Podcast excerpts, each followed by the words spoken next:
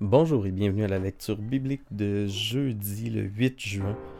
Encore une fois, nous sommes désolés pour euh, le léger retard que nous avons et euh, je vous souhaite euh, une bonne lecture alors que nous continuerons notre trajet à travers les rois et également les psaumes proverbes et une portion de Romains encore une fois. 1 roi 5, 15 à 1 roi 6, 38. Hiram, roi de la ville de Tyr, avait toujours été un ami de David. Quand il apprit que Salomon avait été consacré roi pour succéder à son père David, il envoya une délégation lui présenter ses vœux. Salomon, à son tour, lui envoya des messagers pour lui dire Tu sais que mon père David n'a pas pu construire le temple consacré au Seigneur son Dieu, parce que ses ennemis ne cessaient pas de l'attaquer d'un côté ou de l'autre.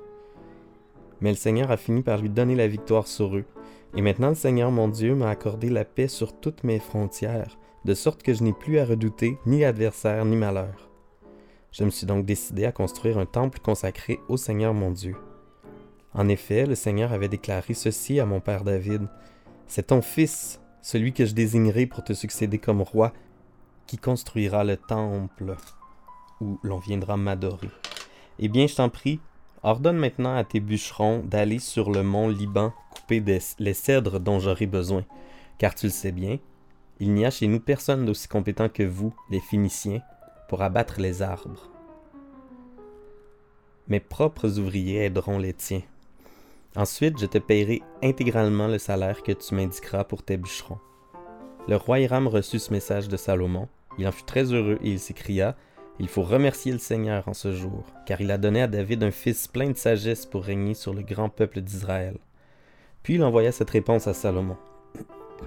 J'ai bien reçu la demande que tu m'as adressée. J'accepte de te fournir tout le bois de cèdre et de pin que tu désires. Mes ouvriers transporteront les troncs d'arbres des hauteurs du Liban jusqu'à la côte. Ils les assembleront en grands radeaux pour les faire flotter par la mer jusqu'à l'endroit que tu m'indiqueras. Là, ils déferont les radeaux et tes ouvriers viendront y chercher les troncs. Comme paiement, tu me fourniras les provisions que je désire pour nourrir le personnel de mon palais. Alors Hiram livra à Salomon tout le bois de cèdre et de pin qu'il désirait. De son côté, Salomon lui fournissait chaque année six mille tonnes de blé et huit mille litres d'huile d'olive de première qualité pour approvisionner son palais. Le Seigneur avait donné de la sagesse à Salomon, comme il le lui avait promis. Salomon put ainsi vivre en bonne entente avec Hiram et conclure une alliance avec lui le roi Salomon organisa des travaux obligatoires auxquels 30 000 Israélites durent participer. Chaque mois, 10 000 d'entre eux étaient envoyés sur le mont Liban où ils dépendaient d'Adonimram, le responsable des travaux obligatoires. Ils y travaillaient pendant un mois, puis revenaient passer deux mois chez eux. Il y avait aussi 70 000 porteurs et 80 000 tailleurs de pierre qui travaillaient pour Salomon dans la montagne, sans compter les 3 300 contremaîtres subordonnés au gouverneur de Salomon, et qui surveillait l'ouvrage de cette foule de travailleurs. Conformément aux ordres du roi, ils extrayaient et taillaient de belles grandes pierres pour les fondations du temple. Les ouvriers de Salomon et de Hiram, avec l'aide des spécialistes de la ville de Byblos, finissaient de les tailler. C'est ainsi qu'on prépara le bois et les pierres nécessaires pour construire le temple. Le roi Salomon commença la construction du temple du Seigneur 480 ans après que les Israélites furent sortis d'Égypte. Salomon régnait depuis quatre ans sur le peuple d'Israël lorsque les travaux débutèrent pendant le mois de Ziv, c'est-à-dire le deuxième mois de l'année. Le temple que fit construire Salomon pour le Seigneur mesurait 30 mètres de long, 10 mètres de large et 15 mètres de haut. Devant la grande salle du temple, il y avait un vestibule d'entrée de 10 mètres de large, comme le temple, et de 5 mètres de profondeur. Dans les murs du temple se trouvaient les fenêtres à cadre, recouvertes d'un grillage. On construisit une annexe de trois étages qui s'appuyait contre les murs extérieurs de la grande salle et de la salle du fond. Le rez-de-chaussée de l'annexe avait deux mètres et demi de large, l'étage intermédiaire trois mètres et l'étage supérieur trois mètres et demi. En effet, le mur extérieur du temple n'avait pas la même épaisseur sur toute sa hauteur il était moins épais à chaque niveau, de sorte que la charpente ne pénétrait pas dans le mur du temple. Pour construire le temple, on utilisa les pierres telles qu'elles provenaient de la carrière. Ainsi, pendant tout le temps de la construction, on n'entendit pas un seul coup de marteau, ni de pic, ni d'aucun autre outil de fer. La porte de l'étage intermédiaire se trouvait sur le côté sud du temple. On y accédait par un escalier tournant, de même qu'à l'étage supérieur. Pour finir la construction du temple, on fit un plafond au moyen de poutres de planches de cèdre. Quant à l'annexe construite sur le pourtour du temple, elle avait deux mètres et demi de haut par étage, et les poutres de cèdre reposaient sur le mur du temple. Le Seigneur adressa la parole à Salomon. Tu es en train de construire ce temple pour moi. Eh bien, si tu te conduis conformément à mes lois, si tu agis selon les règles que je t'ai données, si tu t'appliques à obéir à tous mes commandements, alors je réaliserai la promesse que j'ai faite à ton sujet lorsque j'ai parlé à ton père David. Je viendrai demeurer dans ce temple parmi les Israélites, et je n'abandonnerai jamais Israël, mon peuple. Lorsqu'on eut fini les travaux de maçonnerie du temple, selon les ordres de Salomon, on recouvrit les murs intérieurs de, bois, de boiseries de cèdre de haut en bas, et on posa un plancher de bois de pin. On recouvrit aussi de boiseries de cèdre les murs de la pièce du fond, mètres de boiserie de bas en haut, puis on aménagea l'intérieur de cette pièce pour en faire la salle du coffre de l'Alliance, appelée lieu très saint. Le reste du temple, c'est-à-dire la grande salle qui précède la salle du coffre, avait 20 mètres de long. Les boiseries intérieures du temple étaient décorées de sculptures représentant des fruits de, de colocynte et des fleurs épanouies. Tout était recouvert de boiseries de cèdre, de sorte qu'on ne voyait aucune pierre. On arrangea l'intérieur de la salle du fond la pièce importante du temple, pour y déposer le coffre de l'Alliance du Seigneur. Cette pièce avait dix mètres de long, dix mètres de large et dix mètres de haut. On l'avait recouverte d'or fin, de même que tout l'intérieur du temple. Devant l'entrée de cette pièce, on tendit une chaîne en or et on plaça un autel en bois de cèdre recouvert d'or. Ainsi, le temple tout entier était recouvert d'or, de même que l'autel placé près de l'entrée de la salle du coffre. On façonna alors deux chérubins en bois d'olivier sauvage pour les placer dans la salle du coffre. Chacun mesurait cinq mètres de haut. Le premier avait des ailes de deux mètres et demi de long, ce qui faisait cinq mètres d'un bout à l'autre de ses ailes. Le second mesurait également cinq mètres. Il avait les mêmes dimensions et la même forme que le premier. On plaça les chérubins au milieu de la salle du coffre. Ils avaient les ailes étendues, de telle manière qu'une aile du premier chérubin touchait au mur de la salle, et une aile du second chérubin touchait l'autre mur de la salle, tandis que les deux autres ailes se touchaient au milieu de la pièce. On avait recouvert d'or les deux chérubins.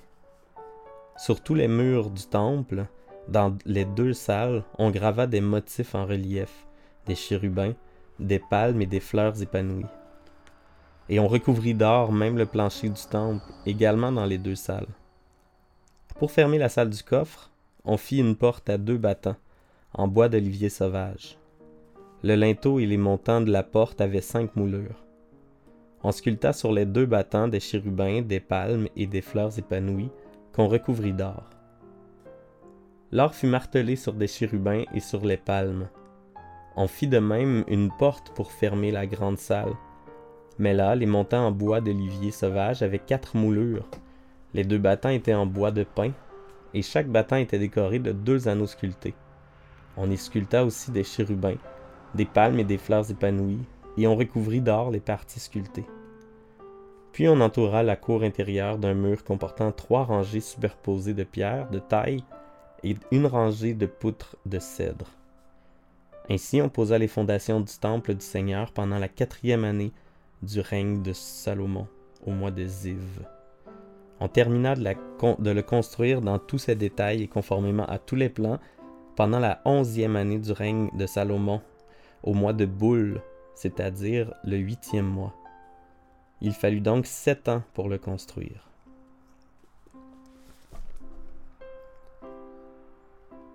Psaume 126, Chant des pèlerinages. Quand le Seigneur rétablit Sion, nous pensions rêver. Nous ne cessions de rire et de lancer des cris de joie. Chez les autres nations, on disait Le Seigneur a fait beaucoup pour eux. Oui, le Seigneur a fait beaucoup pour nous et nous étions tout heureux. Seigneur, rétablis notre situation comme tu ranimes les ruisseaux asséchés. Celui qui pleure quand il sème criera de joie quand il moissonnera. Il part en pleurant pour jeter la semence, il reviendra en criant de joie, chargé de ses gerbes de blé. Proverbe 16, versets 8 et 9. Mieux vaut un maigre salaire gagné honnêtement que de gros revenus tirés d'affaires louches. L'homme élabore des plans, le Seigneur en dirige la réalisation. Romains 5, versets 1 à 21. Ainsi nous avons été rendus justes devant Dieu à cause de notre foi, et nous sommes maintenant en paix avec lui par notre Seigneur Jésus-Christ. Par Jésus nous avons pu, par la foi, avoir accès à la grâce de Dieu en laquelle nous demeurons fermement. Et ce qui nous réjouit, c'est l'espoir d'avoir part à la gloire de Dieu. Bien plus, nous nous réjouissons même dans nos détresses, car nous savons que la détresse produit la patience, la patience produit la résistance à l'épreuve, et la résistance à l'espérance. Cette espérance ne nous déçoit pas, car Dieu a répandu son amour dans nos cœurs par le Saint-Esprit qu'il nous a donné. En effet, quand nous étions encore incapables de nous en sortir, le, Christ est mort pour les pécheurs au moment fixé par Dieu. C'est difficilement qu'on accepterait de mourir pour un homme droit. Quelqu'un aurait peut-être le courage de mourir pour un homme de bien, mais Dieu nous a prouvé à quel point il nous aime. Le Christ est mort pour nous alors que nous étions encore pécheurs. Par son sacrifice, nous sommes maintenant rendus justes devant Dieu. À plus forte raison serons-nous sauvés par lui de la colère de Dieu. Nous étions les ennemis de Dieu, mais il nous a réconciliés avec lui par la mort de son Fils. À plus forte raison, maintenant que nous sommes réconciliés avec lui, serons-nous sauvés par la vie de son Fils il y a plus encore.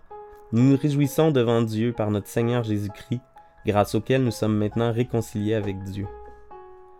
Le péché est entré dans le monde à cause d'un seul homme, Adam, et le péché a amené la mort.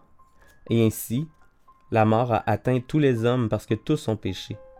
Avant que Dieu ait révélé la loi à Moïse, le péché existait déjà dans le monde. Mais comme il n'y avait pas encore de loi, Dieu ne tenait pas compte du péché. Pourtant, depuis l'époque d'Adam jusqu'à celle de Moïse, la mort a manifesté son pouvoir même sur ceux qui n'avaient pas péché comme Adam, qui désobéit à l'ordre de Dieu. Adam était l'image de celui qui devait venir, mais la faute d'Adam n'est pas comparable en importance au don gratuit de Dieu.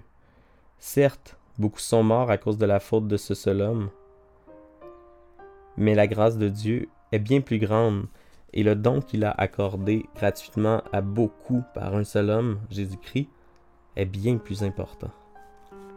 Et le don de Dieu a un tout autre effet que le péché d'un seul homme. Le jugement provoqué par le péché d'un seul homme a eu pour résultat la condamnation, tandis que le don gratuit accordé après de nombreuses fautes a pour résultat l'acquittement.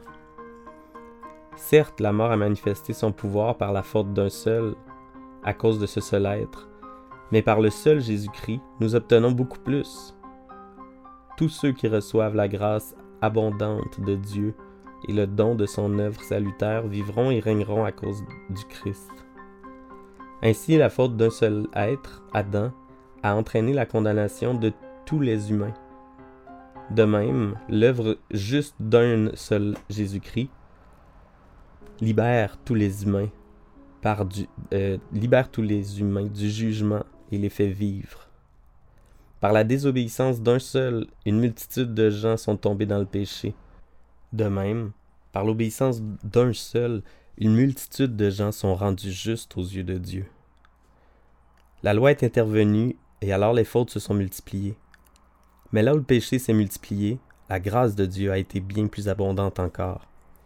Ainsi, de même que le péché a manifesté son pouvoir de mort, de même la grâce de Dieu manifeste son pouvoir salutaire pour nous conduire à la vie éternelle par Jésus-Christ, notre Seigneur.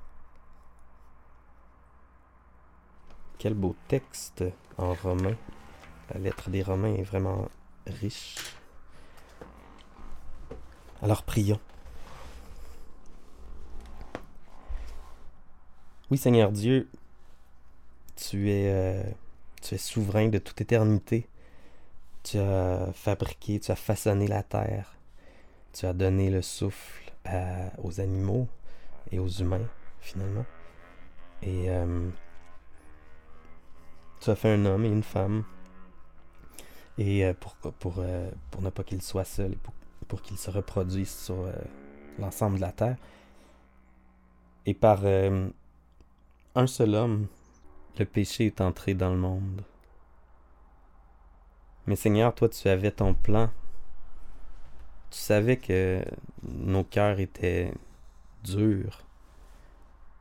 Et euh, dans ton plan salutaire, tu nous as donné ton Fils, alors que nous étions encore pécheurs. On n'avait aucune raison de, de gagner cette grâce que tu nous as donnée, puisque on était mort euh, à cause de notre péché. Et toi, Seigneur, tu nous as sauvés de cette mort par la mort de ton Fils Jésus-Christ. Merci, Seigneur, pour, euh, pour ce plan. Et euh, merci parce que même si on, on pense connaître des choses, on pense à notre futur, on fait des plans. Mais euh, Seigneur, c'est toi qui as l'avenir dans tes mains. C'est toi qui, qui façonne notre chemin. Et c'est ton plan qui se réalise. Aide-nous à l'accepter, aide-nous à avoir de l'humilité aussi, de la reconnaissance, puis du contentement. Euh, aide-nous à à ne pas en vouloir toujours plus, comme notre cœur euh, pécheur nous, nous attire souvent. Aide-nous plutôt à toujours s'en remettre à la croix, toujours nous en remettre à, l'œuvre salutaire de Jésus-Christ. Et euh, merci parce qu'aujourd'hui, euh, longtemps après Salomon, on peut dire que tu as tenu ta promesse quand tu as dit, je n'abandonnerai jamais Israël, mon peuple.